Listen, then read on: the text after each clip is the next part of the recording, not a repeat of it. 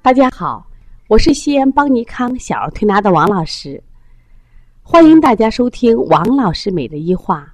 王老师每日一话是西安邦尼康小儿推拿咨询有限公司自二零一六年一月一日向全社会开放的一档公益的育儿栏目。开设这个栏目的目的是想将我们每天做小儿推拿临床时的所感、所悟、所想，能及时的分享给广大的育儿妈妈以及小儿推拿的同行们，希望对你们有所启发、有所帮助。今天我想分享的主题是嗜酸粒细胞高是怎么回事儿。小悠悠来的时候，妈妈说：“哎呀，这个孩子感冒了，哎呦，喷嚏打的不断啊，揉鼻子、揉眼睛。”其实你仔细看孩子啊，眼泪汪汪，就是一个感冒症状。为什么呢？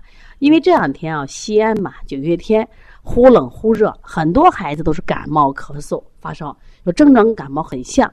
那我就拿了他做的这个化验单，化验单里边啊，呃，首先白细胞很高，正常值四到十二，它是十五点二三。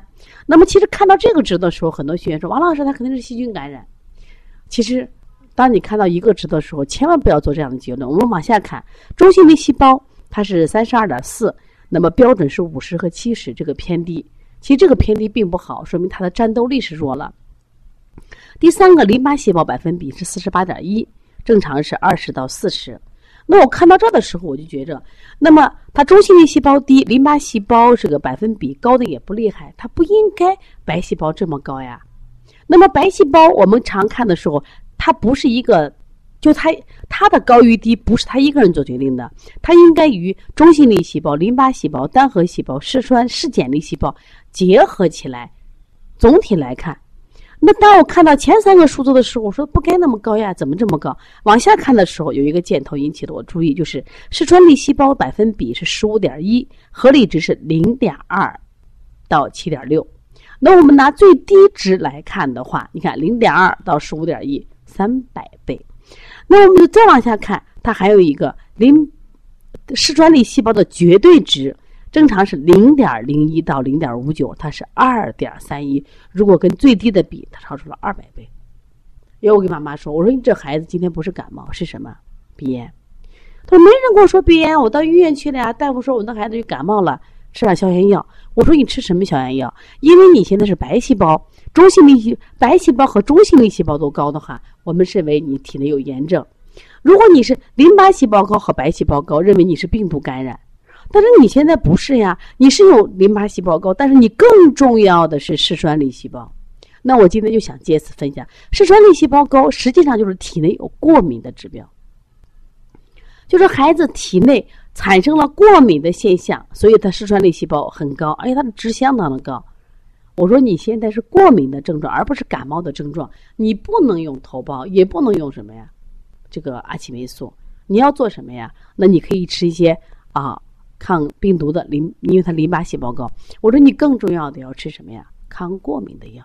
如果你要吃药的话，它一定这种思路。也就是说，当我们在医院里的治疗的时候，那么病不同，它用药思路是不同的。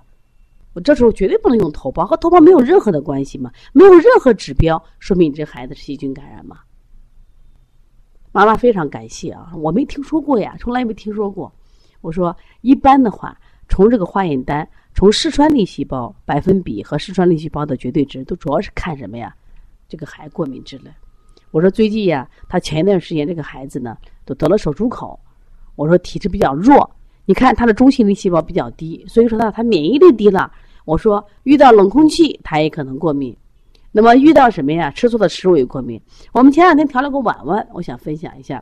这个孩子呢，他妈妈说，就这几个月，几乎每个月都会扁桃体发烧一次，而且到了这几个月，已经明显到每十天一次。他刚好在我们这调，这不第一个十天调的过程中呢，虽然也不用药不用针了，可是刚好到第十天的时候，他又开始扁桃体又开始发炎了。那么这个孩子在中间，我让他做了检查，也查了这个过敏和不耐受。结果这个孩子除了鸡蛋的轻微不耐受以外，别的都好着了。因此他的过敏跟食物关系不大，应该对什么呀？空气的敏感。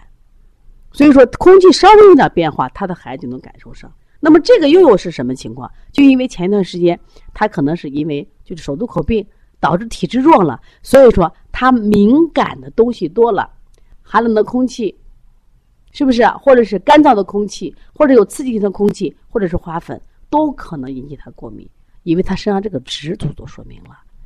那今天我分享这个案例，想说明啥呢？所以我希望大家呢要学会看这个化验单，因为你看看化验单，就借西医的这种先进的检测，我想。能帮助我们调整治病思路嘛？如果是感冒，我们在中医里边，我们用的是感冒药；如果是鼻炎，我们用的是鼻炎药。西医也一样呀。你总不能说一见流鼻涕、打喷都是的什么呀？当感冒治吧，就当有炎症治吧。炎症还是分是病毒感染、真菌感染、细菌感染还是过敏性感染。所以我们的妈妈啊，我觉得不管你是呃曾经是学什么专业的，但今天你作为一个妈妈这样的一个身份。我是觉得你必须学一些正确的育儿知识，也希望你能经常关注邦尼康王老师的每日一话、黄老师的讲临床这两个公益的栏目，因为这是我们每天做临床时把自己所见到的，哎呀，及时的分享给大家，说希望更多的人不要再犯错误，因为你犯错误无所谓，孩子受伤害，所以感谢悠悠妈妈啊，所以拿了化验单，并没有去吃医院的药。我在这里跟他也分析，跟我们的学员也分析。我说你们一定要通过这种学习，不断掌握更多的这种呃检验知识，让我们孩子少受到伤害，这才是真正对孩子的爱。包括我们的同行，我觉得你最起码要会看化验单，借助化验单能判断这个孩子的病情，包括他的病种，这样我们在治疗的时候效果会更好。如果大家有这样的问题，可以加王老师的微信：幺三五七幺九幺六四八九。如果想咨询我们的小儿推拿基础班、小儿推拿辩证提高班，我们这两个班都是网络直播加录播的形式讲课，还有开店班，以及我们即将啊开设的小儿推拿网络的讲师班，可以加帮小兵的微信：幺八零九二五四八八九零。